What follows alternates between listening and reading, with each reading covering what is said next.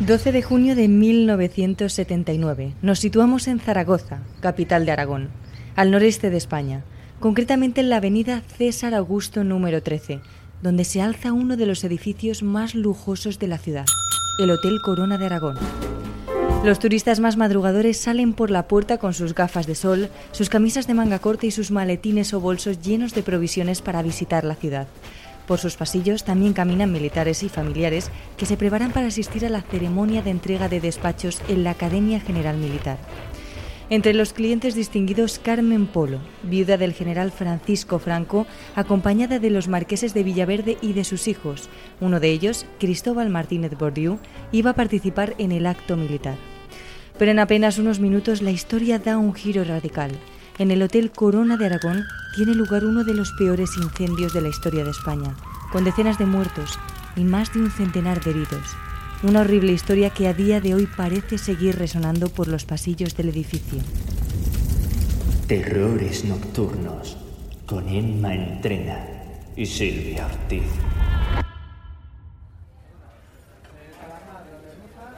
A las ocho y cuarto de la mañana, en las cocinas del Hotel Corona de Aragón, comienza a arder descontroladamente uno de los fogones. Los cocineros intentan apagarlo, pero sus esfuerzos son inútiles. Los trabajadores salen corriendo del hotel y dan la voz de alarma. Sin embargo, el fuego es mucho más rápido que ellos y en apenas unos minutos las llamas recorren los sistemas de ventilación hasta llegar a lo más alto del edificio. Los transeúntes se detienen en plena calle. Por las ventanas del hotel sale humo, un humo negro y denso. Los clientes del hotel comienzan a pedir auxilio a gritos. Las sirenas de las ambulancias y de los coches de policía resuenan por las calles de Zaragoza. Algunos de los que estaban allí dentro no pudieron soportar ni un minuto más en su habitación. Las llamas les consumían y decidieron saltar al vacío. Otros, la gran mayoría de ellos, murieron por asfixia. Unos pocos no se dieron ni cuenta, todo ocurrió mientras ellos dormían, pero los menos afortunados murieron porque no pudieron escapar de ningún modo. La tragedia terminó con un total de 78 personas fallecidas y 113 heridas. Los bomberos consiguieron controlar el incendio a las 12 del mediodía, pero las dudas sobre si el fuego fue provocado o no no se extinguieron con el incendio. ¿Quién provocó el fuego? ¿ETA tuvo algo que ver? Las sospechas a día de hoy siguen presentes. Mucha gente piensa que la concentración de importantes militares y la presencia de la familia del general Franco son un factor determinante para alimentar las teorías conspirativas. El periódico Heraldo de Aragón publicó un artículo en el que afirmaba que horas después del incendio un redactor recibió una llamada reivindicando el atentado en nombre de ETA militar. Sin embargo, el gobernador civil de Zaragoza y el secretario de Estado para la Información defienden reiteradamente la versión del accidente. Pero la cosa no queda ahí. Tras la restauración del hotel y abrir de nuevo sus puertas al público, la situación nunca ha vuelto a recobrar la normalidad, ya que la historia y el terrible recuerdo de aquel incendio parecen seguir resonando entre las paredes del Corona de Aragón. Todo comienza con el testimonio de algunas azafatas que se alojaron en el hotel. Una de ellas en concreto eligió la habitación 510, el lugar en el que, según parece, se concentra la actividad paranormal. Pero la joven, que no sabía nada de la historia de aquel hotel, decide alojarse allí sola, separada de sus compañeras, para poder descansar y reponer fuerzas. El problema fue que desde que la chica entró en la habitación 510, sintió que no estaba sola. Sin embargo, Pensó que sería cosa del cansancio, de la dura jornada de trabajo, y decidió no hacer caso a esa extraña sensación e irse a dormir lo antes posible. Pero a las 3 de la mañana la chica se despertó sobresaltada y nada más abrir los ojos pudo sentir una presencia al final de su cama. La joven estaba temblando de miedo. No podía creer que aquello estuviese pasando. Había alguien en su habitación pero le era imposible encender la luz de su mesilla porque el terror le paralizaba. Esa figura no tardó en moverse hacia la ventana. Parecía intentar abrirla, angustiada, como si quisiese escapar. Fue entonces cuando la joven azafata pudo reaccionar y encender la luz, haciendo desaparecer aquella pesadilla. Al día siguiente, la zafata le confesó a una de sus compañeras todo lo que había vivido la noche anterior, y ésta le contó la macabra historia del hotel y de todo lo que sucedió aquella fatídica mañana. La zafata no podía dar crédito. Lo que ella había presenciado aquella noche encajaba a la perfección con las personas que intentaron huir de las llamas sacando sus cuerpos por la ventana e incluso precipitándose al vacío. Pero ella no había sido la única que apenas había podido dormir esa noche. Otras de sus compañeras afirmaron que escucharon a gente correr por los pasillos a altas horas de la madrugada, como si huyeran de algo. Pero cuando las jóvenes abrieron la puerta, no encontraron a nadie. El testimonio de este grupo de zafatas abre la veda y envalentona a otra mucha gente que asegura haber vivido cosas inexplicables en ese hotel. Algunas personas también dicen haber visto sombras que se precipitan al vacío por la ventana de su habitación. Otras afirman que un fuerte olor a quemado inunda su cuarto hasta hacer imposible respirar. Algunas reconocen que el teléfono de su cuarto suena a altas horas de la noche, pero que cuando descuelgan no hay nadie al otro lado de la línea. Y por último, otras aseguran que mientras duermen, alguien llama a la puerta de la habitación, pero cuando abren, no hay nadie al otro lado. Y lo más extraño es que las luces del pasillo, que actualmente funcionan con sensor de movimiento, permanecen apagadas. Nos situamos ahora en 2012, en septiembre. Fue entonces cuando María José aprovechó sus días de vacaciones para visitar Zaragoza junto a un grupo de amigos. Sin saber nada de lo que allí pasó, decidieron alojarse en el ya reformado Hotel Meliá, en el antiguo Corona de Aragón, donde se distribuyeron en tres habitaciones de la novena planta. Habían pasado todo el día haciendo turismo, caminando por los puntos más emblemáticos de la ciudad, Así que cuando llegaron al hotel, ya bien entrada la noche, estaban simplemente agotados. María Jesús regresó a su habitación, a la 510, junto a la amiga con la que compartiría sueño esa noche. La mujer se quedó dormida tan solo diez minutos después de llegar. En cuanto tocó la cama, la venció el cansancio. Sin embargo, tan solo media hora después, María Jesús se despertó sin saber muy bien por qué. Una sensación de incomodidad, casi de miedo, la recorría el cuerpo. La mujer puso los ojos como platos buscando algo que la tranquilizara. Tras un buen rato en vela, sin que pasara nada más, el corazón de María Jesús dejó de martillear en su pecho y consiguió volver a conciliar el sueño. Pero en plena madrugada se despertó de nuevo. Tenía una picazón en la garganta, como cuando te quemas con un elemento muy caliente. La lloraban los ojos y casi podía sentir humo. Pero eso era imposible. Y cuando se incorporó, encontró a su amiga despierta, sentada en la cama. No era capaz de dormir, la dijo, porque le quemaba la garganta. A partir de este momento el ambiente de la habitación se hizo irrespirable, cada vez más opresivo. Y fue a peor cuando notaron claramente que en esa habitación, en la 510, había alguien con ellas. Cuando María José intentó estirar las piernas, notó perfectamente una presencia a los pies de la cama, como si allí mismo hubiera alguien sentado. Incluso pudo ver cómo las sábanas se movían. Ese alguien, esa presencia sentada a los pies de la cama, tiraba incluso de las sábanas. Cuando su compañera intentó encender la luz, notó como algo la tocaba el hombro, empujándola levemente, intentando que no se levantara. Ambas mujeres estaban cada vez más asustadas, la ansiedad crecía, el miedo hizo mella en ellas. Y así lo contó la propia María José en el programa Milenio 3. Yo me desperté como con mucho picor de garganta, tosiendo, me lloraban los ojos como asfixiada. Como a las tres y media de la mañana eh, ya empezamos a notar como que en, los pies de la cama había algo. O sea, tú estirabas los pies y notabas como, como algo que había en, la cama, como si se sentaran o te tiraran de la sábana. Poco a poco, el ambiente de la habitación se fue relajando. Con la luz encendida, ambas mujeres observaron la habitación durante un rato, pero allí no pasaba nada. Más tranquilas, sin haber experimentado ninguna otra sensación extraña en un largo rato, las mujeres volvieron a caer rendidas. El cansancio pudo con ellas y volvieron a dormirse pensando que todo había acabado. Sin embargo, nada más lejos de la realidad, unas horas después fue la propia María José la que sintió que algo le tocaba el hombro. Se despertó azarada. Su amiga, de nuevo, también estaba despierta. Sentían algo, no quería dejarlas dormir. Les faltaba el aire, se ahogaban en la ansiedad. Fue entonces cuando empezaron a oír pasos al otro lado de la puerta. Noté que tiraban de la sábana, me quedé quieta, sin moverme, y estuve esperando un buen rato hasta que, más que nada, para ver si volvía a sentir esa sensación. Para que se me pasara un poco también la intranquilidad.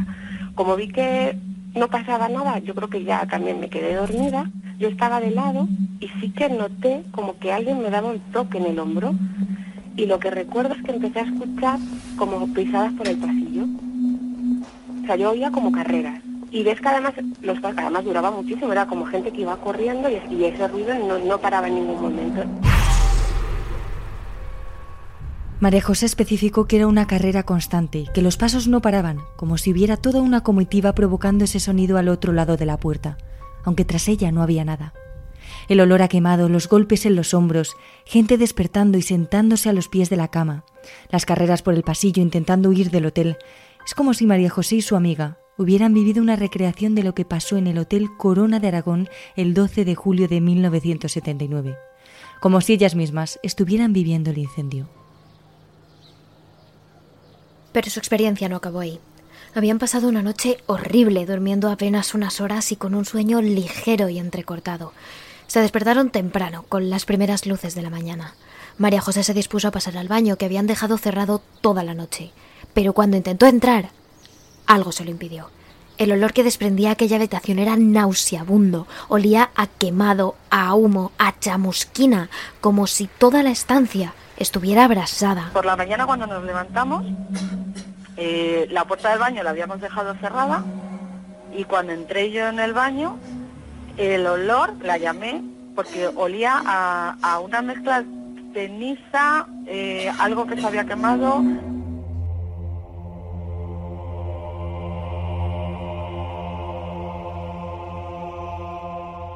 Finalmente salieron de la habitación encontrándose con el resto de su grupo, y lo que las dejó de piedra fue que ninguno de sus amigos había conseguido dormir, ninguno había pegado ojo. Algunos de ellos también habían oído las misteriosas carreras en el pasillo, otros incluso habían llegado a ver la figura de un anciano que surgía del dormitorio en plena noche y caminaba rápidamente a la ventana. Después de forcejear durante un rato, la figura de este anciano desaparecía ante la mirada de los aterrados testigos.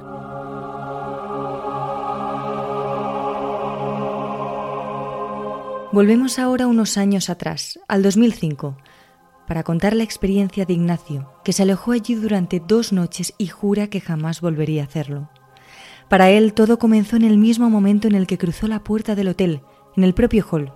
Veía figuras borrosas, ahumadas, que nadie más podía ver, que le levantaban la mano o que corrían hacia él e incluso le perseguían cuando estaba solo en los pasillos. Pero cuando miraba hacia atrás, en realidad no había nadie a su espalda. Todo empeoró cuando llegó a la habitación 510. En cuanto entró, un olor nauseabundo le golpeó la nariz, una mezcla entre humo, olor a quemado y el olor que desprenden las alcantarillas que casi le hizo vomitar. Ignacio revisó todos los respiraderos, pero de nuevo no encontró nada raro allí. Ante ese insoportable olor, Ignacio decidió salir a cenar fuera, esperando que a la vuelta la habitación se hubiese ventilado. Pero antes de salir le interrumpió el sonido del teléfono. Ignacio no le dio importancia. Nadie sabía que se alojaba en esa habitación, así que seguramente sería tan solo una equivocación y ni siquiera descolgó la llamada. Al salir de la habitación volvió a cruzarse con una de esas figuras fantasmagóricas. Parecía que alguien le observaba desde una esquina. Sin embargo, Ignacio decidió no darle importancia. Achacó todo al estrés y a un problema de estrabismo que había tenido de joven. Simplemente se fue a cenar y se olvidó de las figuras, del teléfono y del terrible olor. Pero todo cambió de vuelta en la 510. Cuando iba por el pasillo, de regreso, alguien le empujó tan fuerte que le hizo caer al suelo de golpe. Ignacio cuenta en el libro Los Otros que no sintió un empujón violento. Era más bien como si alguien hubiera pasado por su lado muy rápido, con prisas o huyendo de algo, y ni siquiera se hubiera percatado de su presencia. Algo más bien fortuito. Pero el caso es que había acabado en el suelo. Y lo cierto es que estaba completamente solo en el pasillo. De nuevo, y siendo una persona racional, Ignacio lo ignoró. Ya instalado en la habitación, el huésped descubrió con sorpresa que el olor nauseabundo iba y venía sin ningún motivo. La habitación se inundaba de un olor a ceniza y alcantarillas, como si algo se estuviera quemando en la habitación. Y precisamente, cuando intentó abrir el armario, el tirador quemaba. Ignacio pensó que había sido un calambre, pero lo cierto es que los dedos se le pusieron completamente rojos. Se había quemado de verdad. Ahora sí, Ignacio estaba intranquilo. El olor a ceniza, la quemadura, las figuras que le perseguían y le empujaban, el aire de la habitación había cambiado. Se sentía nervioso, casi asustado. Aún así, y con la idea de cambiar de habitación al día siguiente, intentó dormir. Pero el teléfono sonó, de nuevo, y volvió a hacerlo una y otra vez. Una y otra vez. Ignacio decidió cogerlo, pero al otro lado no contestaba nadie, solo se oía un ruido parecido al de un transistor antiguo.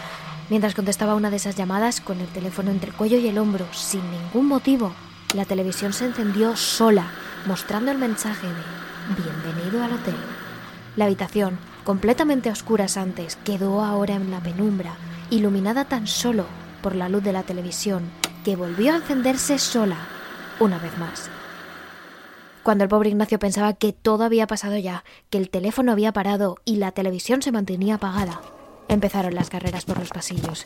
El hombre oía perfectamente como una marabunta de gente corría en una carrera constante. Incluso oyó cómo llamaban a su puerta varias veces y observó cómo varias figuras entraban y salían de las habitaciones corriendo, azarados.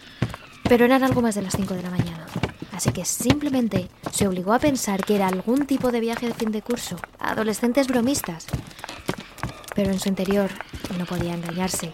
Las figuras que le empujaban, el olor a quemado, el teléfono sonando una y otra vez, la televisión que se encendía sola y ahora las figuras corriendo y llamando a su puerta. Ignacio no conocía la fama de la habitación 510, pero aún así decidió cambiar de habitación lo antes posible.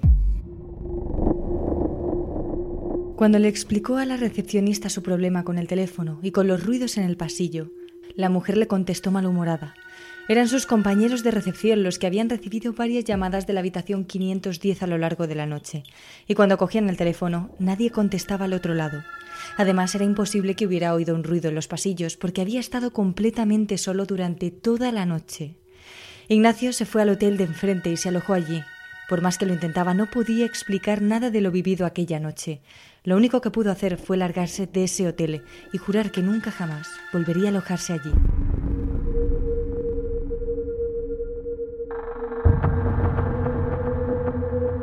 Y no es el único. Incluso los empleados tienen miedo de dormir en esa habitación, pero es que algunos de ellos han sido testigos de cosas inexplicables. Por ejemplo, uno de los directores de la discoteca del hotel afirma que cuando se quedaba solo a altas horas de la madrugada y con la sala vacía, se escuchaban ruidos perturbadores, sobre todo explosiones.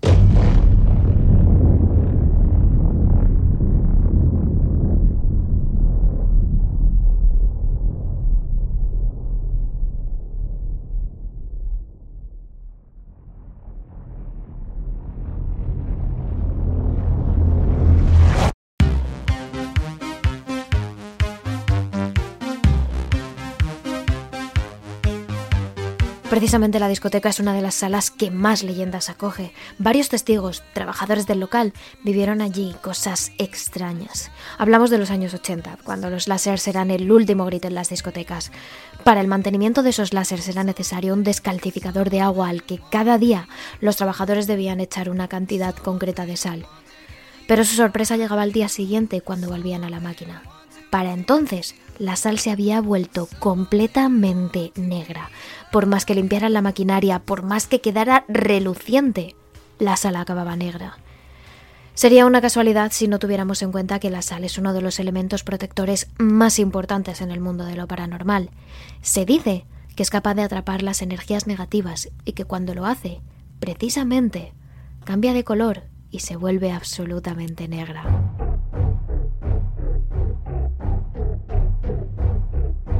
Y no solo hablamos de testigos casuales, varios investigadores de lo paranormal han vivido en la habitación 510 experiencias aterradoras. Javier Pérez Campos, colaborador de Cuarto Milenio de Milenio 3, contó la suya propia. Se encontraba en el Hotel Corona de Aragón para investigar sobre este hecho junto a Carmen Porter. La periodista dejó su teléfono móvil grabando la habitación mientras ambos salían a cenar. Después de un par de días de estancia completamente normal en la habitación 510, Javier no esperaba nada, pero Porter decidió revisar la grabación y cuando escuchó el sonido grabado no pudo más que avisarle. Lo que allí se oía era un grito prolongado, agónico, una mujer que rompía el silencio con un llanto que lava la sangre.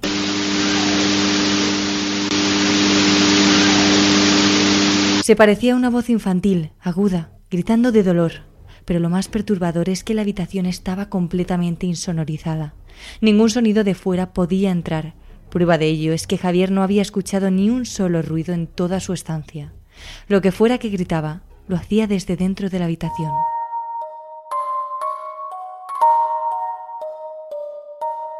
A Javier le quedaba todavía una noche más allí, pero estaba claro que después de oír esas grabaciones, dormir estaba fuera de su alcance. Por ello, su día comenzó temprano. Estaba revisando unos artículos cuando dos golpes en la puerta le sorprendieron. El periodista abrió rápidamente, pero allí no había nadie. Pensando que sería una equivocación en el mejor de los casos o una broma en el peor, ni siquiera le dio importancia. Sin embargo, un detalle le golpeó. La luz del pasillo, que tenía un sensor de presencia, se encendía en cuanto alguien pisaba el pasillo y permanecía encendida durante varios minutos. Pero cuando él abrió, la luz estaba apagada. No se encendió hasta que detectó el movimiento de la puerta. Era imposible que algo real, algo físico, hubiera golpeado su puerta. Pero entonces, ¿qué lo había hecho?